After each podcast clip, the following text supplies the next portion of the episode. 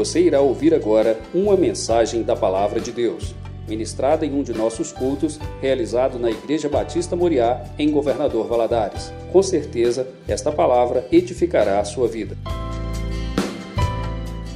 A palavra de Deus nos fala assim: E disse: Assim diz o Senhor: Cavai neste vale muitas covas, porque assim diz o Senhor: Não vereis vento nem vereis chuva Contudo, este vale se encherá de água, e bebereis vós e o vosso gado e os vossos animais. Versículo 20.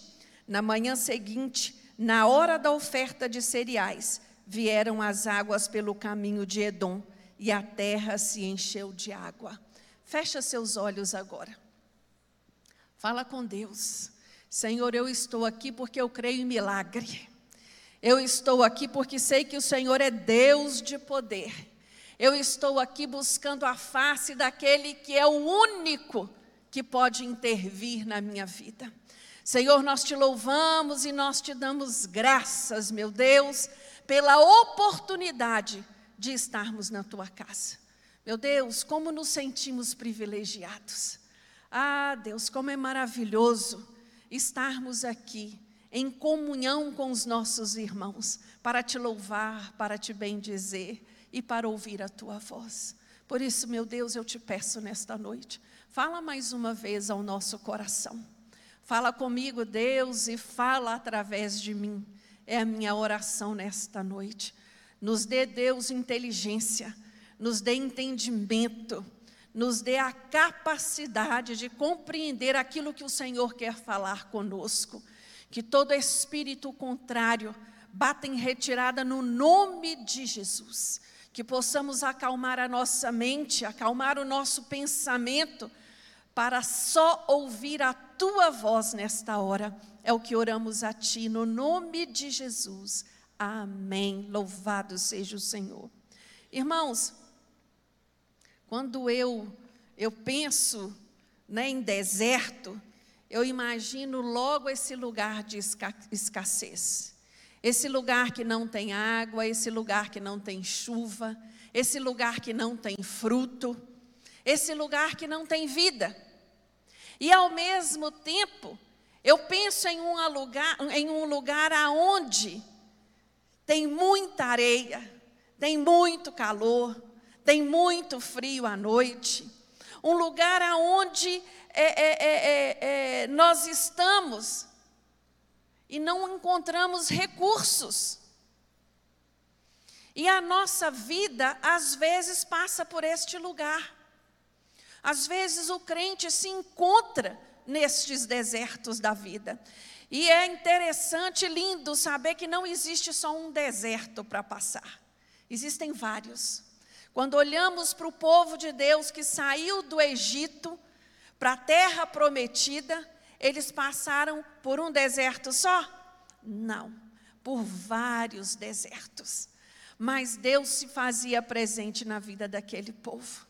A Bíblia registra que de dia havia uma nuvem que trazia sombra e que à noite havia uma coluna de fogo que aquecia.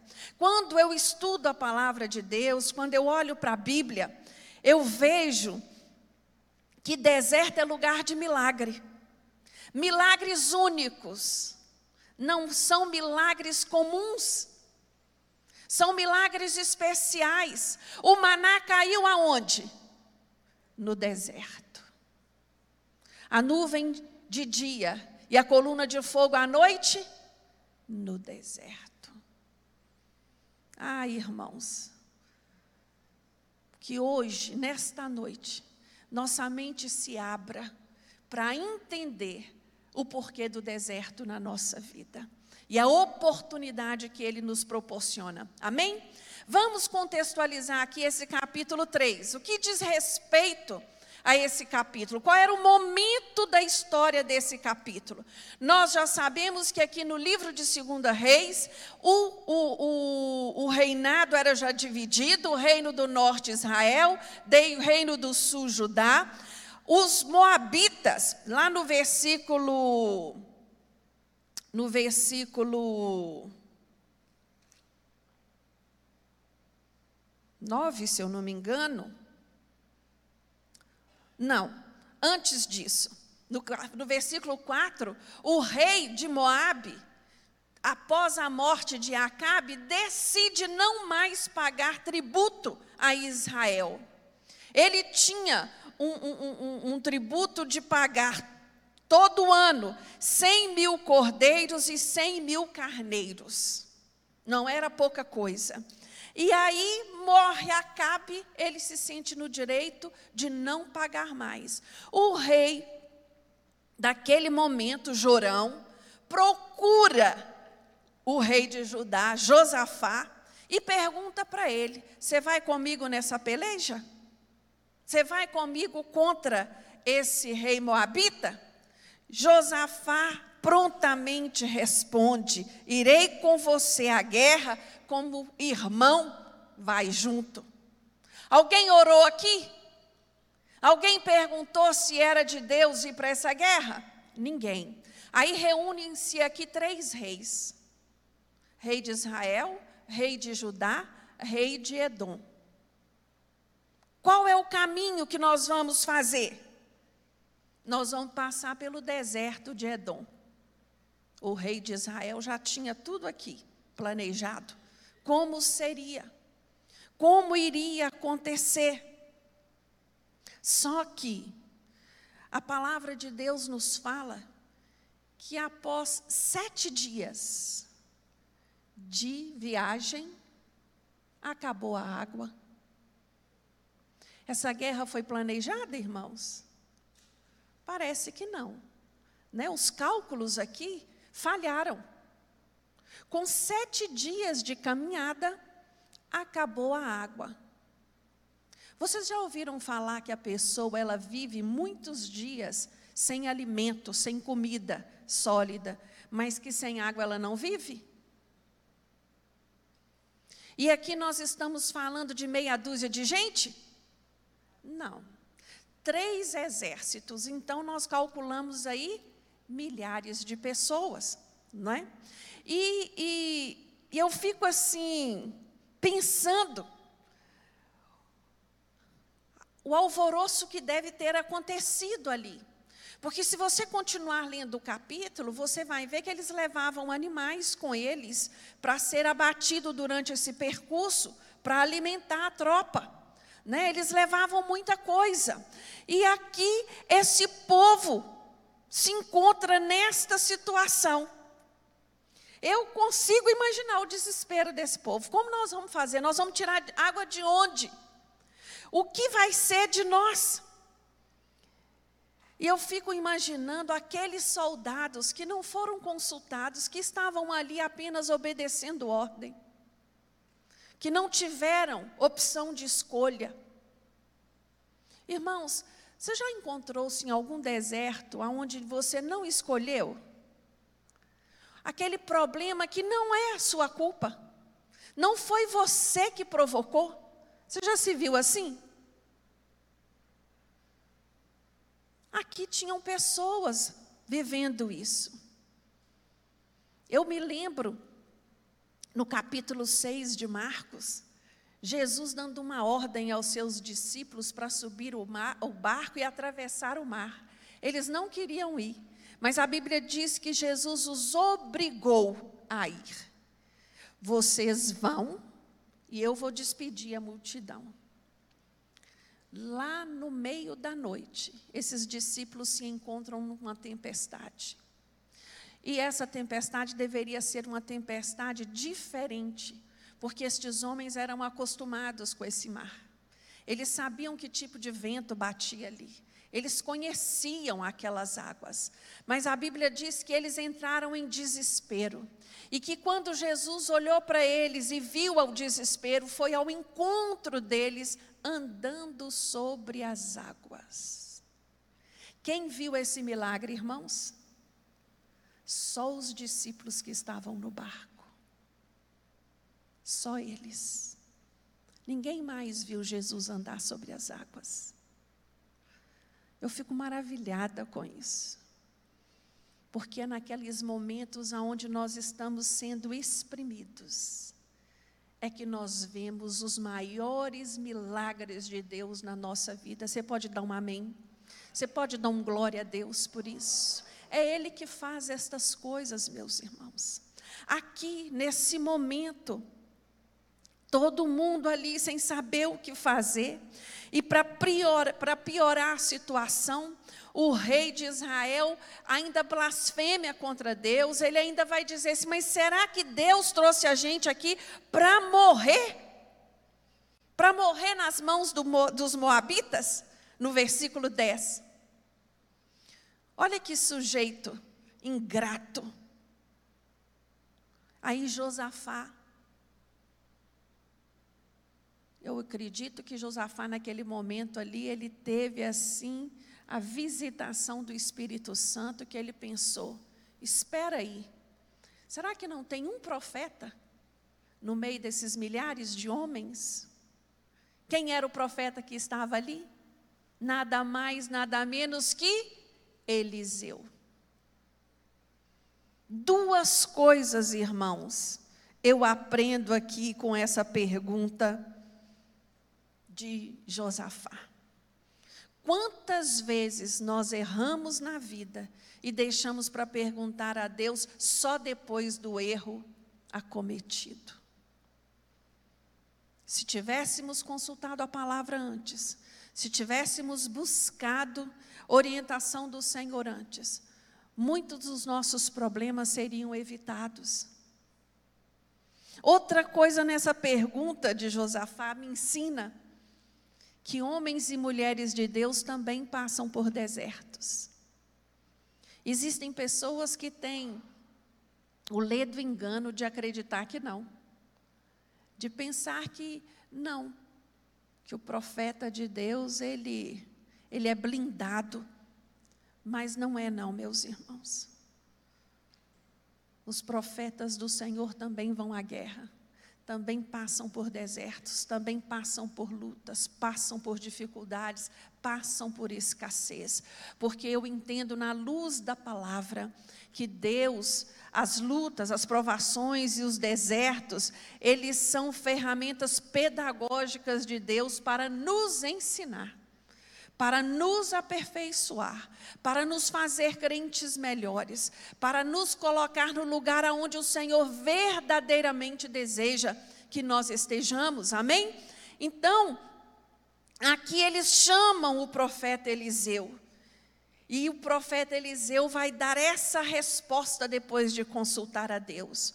Olha, o Senhor manda dizer o seguinte: é para cavar buraco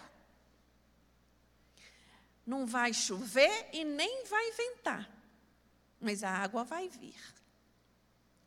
Eu, eu, eu, penso em Deus assim, num bom humor, né? alguém bem humorado, porque me encanta essa ordem de Deus.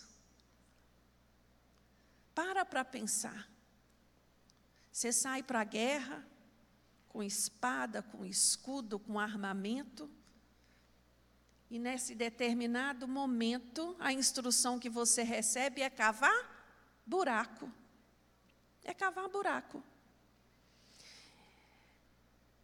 Isso, isso me chama muito a atenção porque não é fácil, às vezes, obedecer a Deus. Às vezes parece loucura. Como que eu vou cavar buraco? Você pode, só pode estar de brincadeira, Deus. O que você está falando comigo não tem lógica. Como que eu vou fazer isso?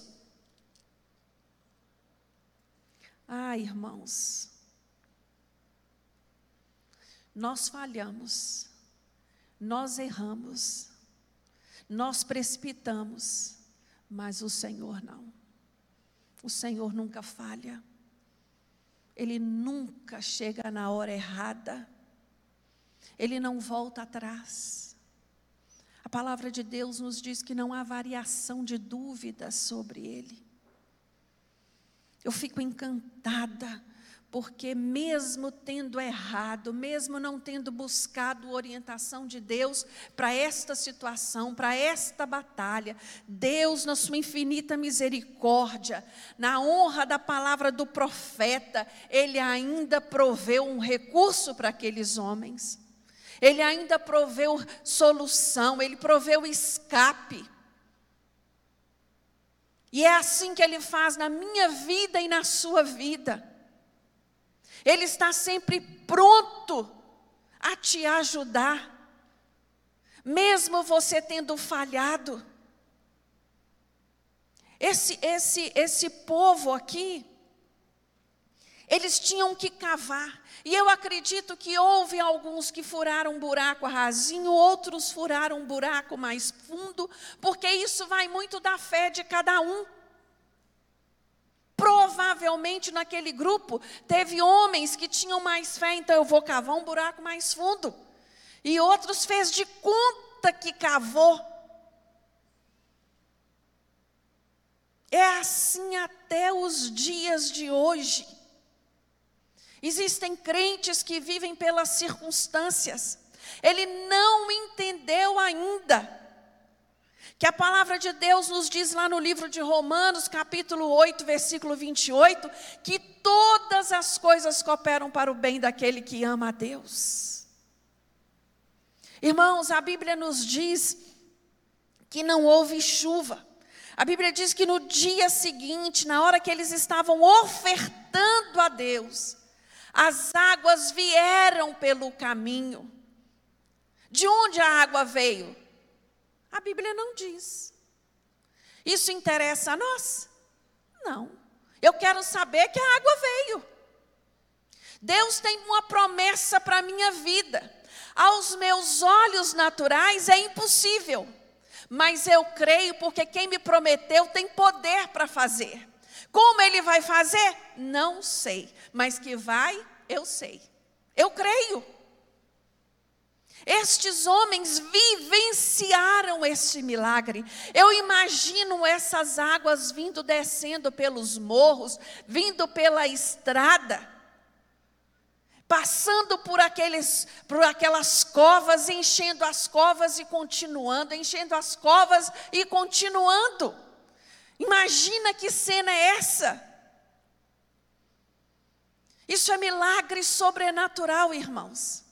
No deserto nós vivenciamos esse tipo de milagre, milagre sobrenatural. Não havia solução aos olhos desses homens, mas bastou um orar a Deus. Talvez a sua família esteja passando por um deserto, por um problema que não há recurso para ele. Mas Deus manda te dizer esta noite: basta um buscar, basta um orar, basta um pagar o preço. Imagina se vier mais de um, aí que o negócio fica bom, não é assim? Aí que a coisa realmente engrossa. Estes homens, eles vivenciaram isso. Eles experimentaram esse milagre. Ah, irmãos, eu olho assim, questionar, o questionamento ele faz parte de nós, não faz? Questionamos o porquê do problema, questionamos o porquê da solução, questionamos por que, que temos que orar tanto, questionamos o tempo de espera. Isso é da nossa natureza. Mas eu quero te dizer nesta noite que ó, você pode até questionar, mas o Senhor espera de você obediência. Obedeça à direção de Deus. Obedeça às ordens do Senhor. Você quer viver milagre na sua vida? Obedeça. Obedeça. Se você quer experimentar o sobrenatural do Senhor na sua vida, obedeça. Deus não tem compromisso com desobediente. Deus não tem compromisso com aquele crente rebelde, com aquele crente que acha que tem que fazer do jeito dele. O Senhor já estabeleceu qual é o jeito, como é que funciona, qual é a fórmula. Você quer passar pelo deserto? Você quer vencer do deserto? Tem um segredo simples, curto e claro. Continue. Quando olhamos para o deserto, nós observamos duas coisas. Se alguém escolher parar e ficar ali, ele vai morrer. Ele vai morrer. A solução para vencer o deserto é continuar. E no mundo espiritual não é diferente. A solução para vencermos os desertos da nossa vida é perseverando, é continuando, é buscando, é batendo na porta do único que tem poder para fazer. Eu, eu olho para esse, esse texto e fico assim, pensando, né?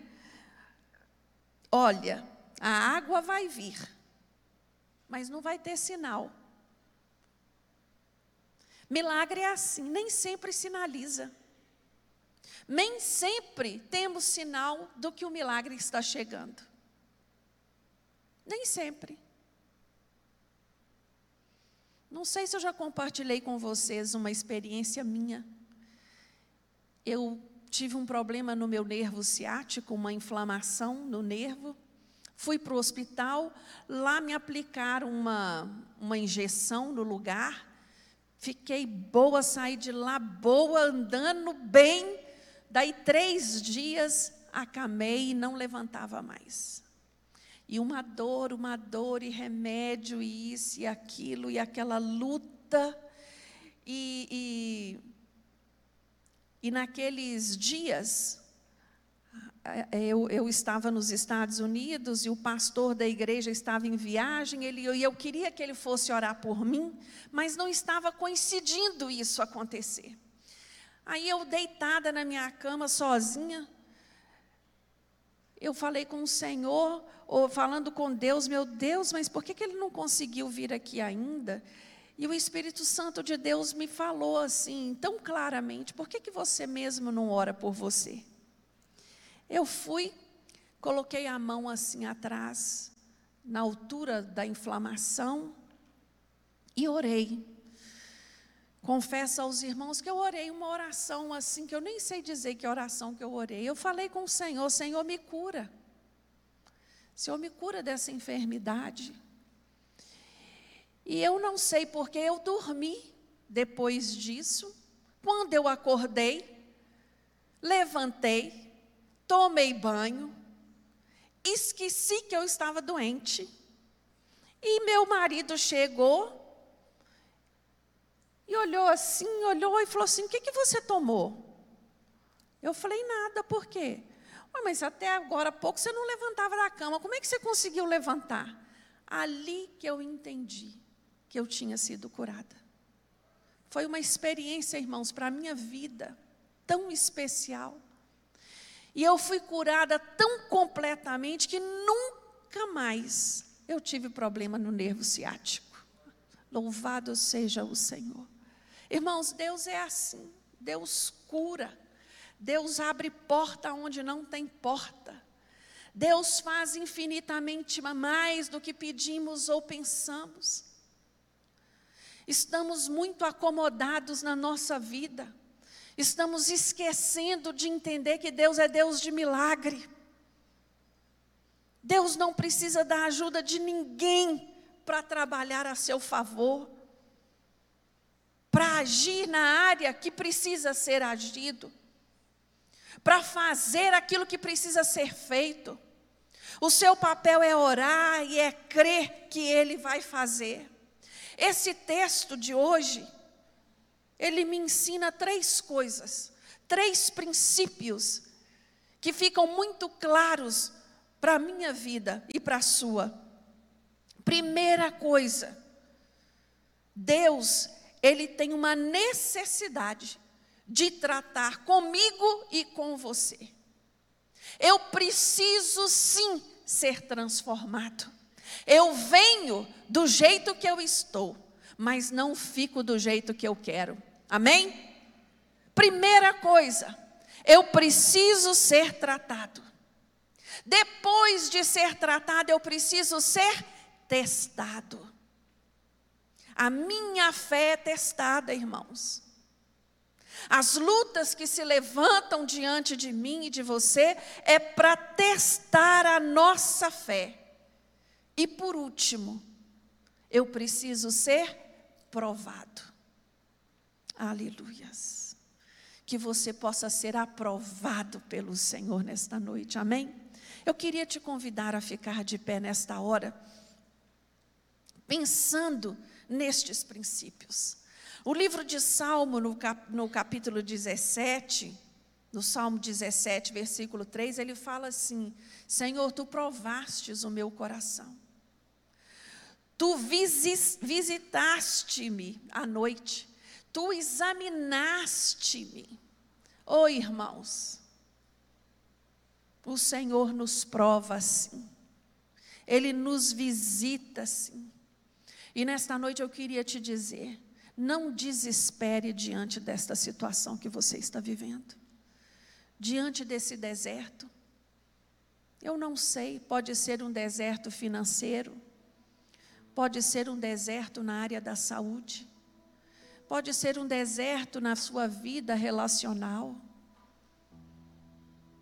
A vida ela é complexa, são tantas áreas da nossa vida que precisa da bênção de Deus, do cuidado de Deus.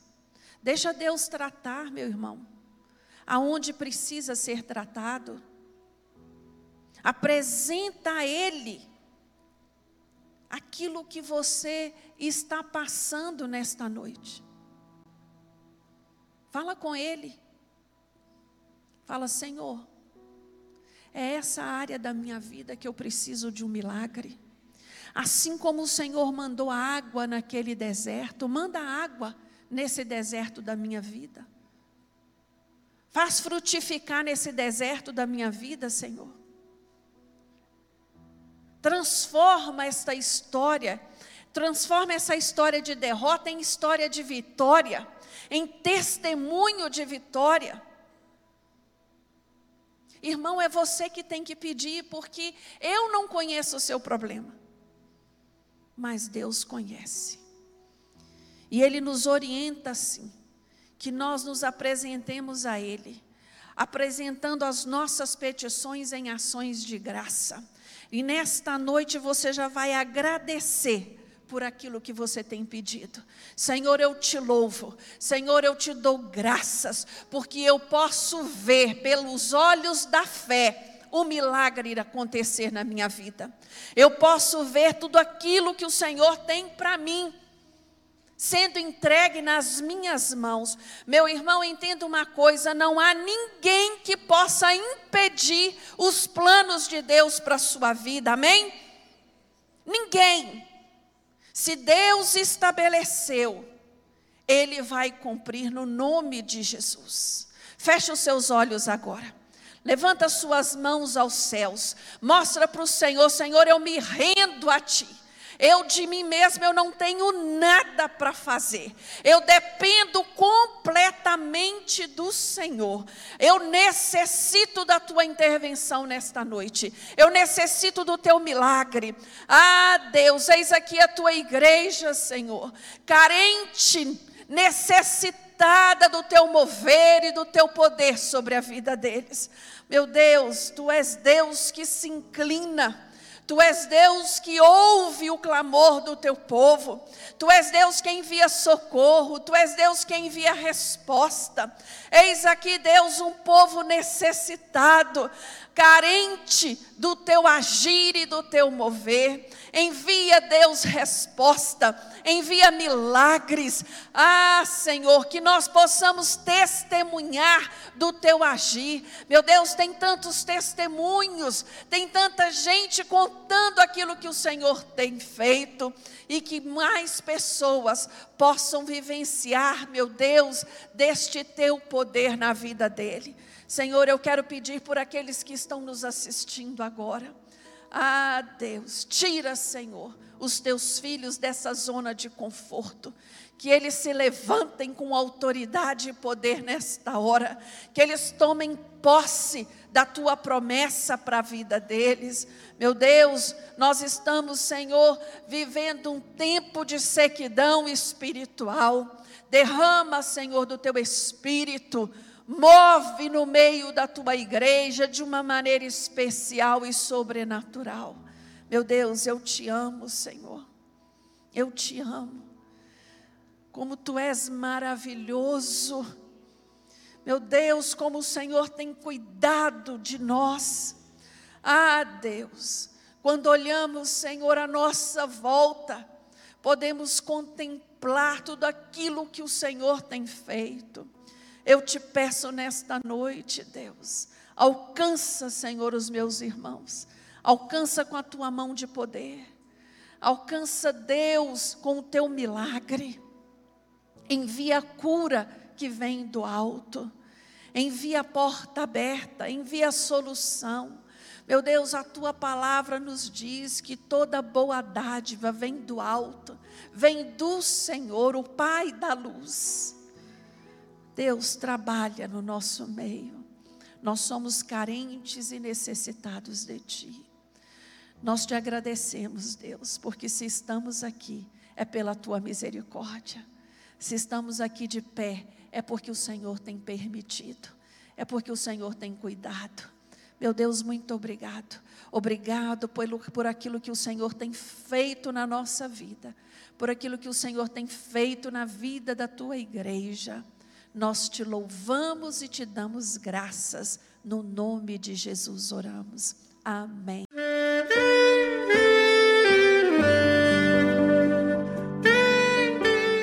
Querido amigo, Deus se interessa por você. Ele conhece as circunstâncias atuais da sua vida. Não hesite em buscá-lo. Em Jeremias 33, versículo 3, ele nos diz: Clama a mim e responder-te-ei, e anunciar-te-ei coisas grandes e ocultas que não sabes. Esperamos que a mensagem ouvida tenha falado ao seu coração e que você e sua família sejam abençoados pelo Senhor Jesus.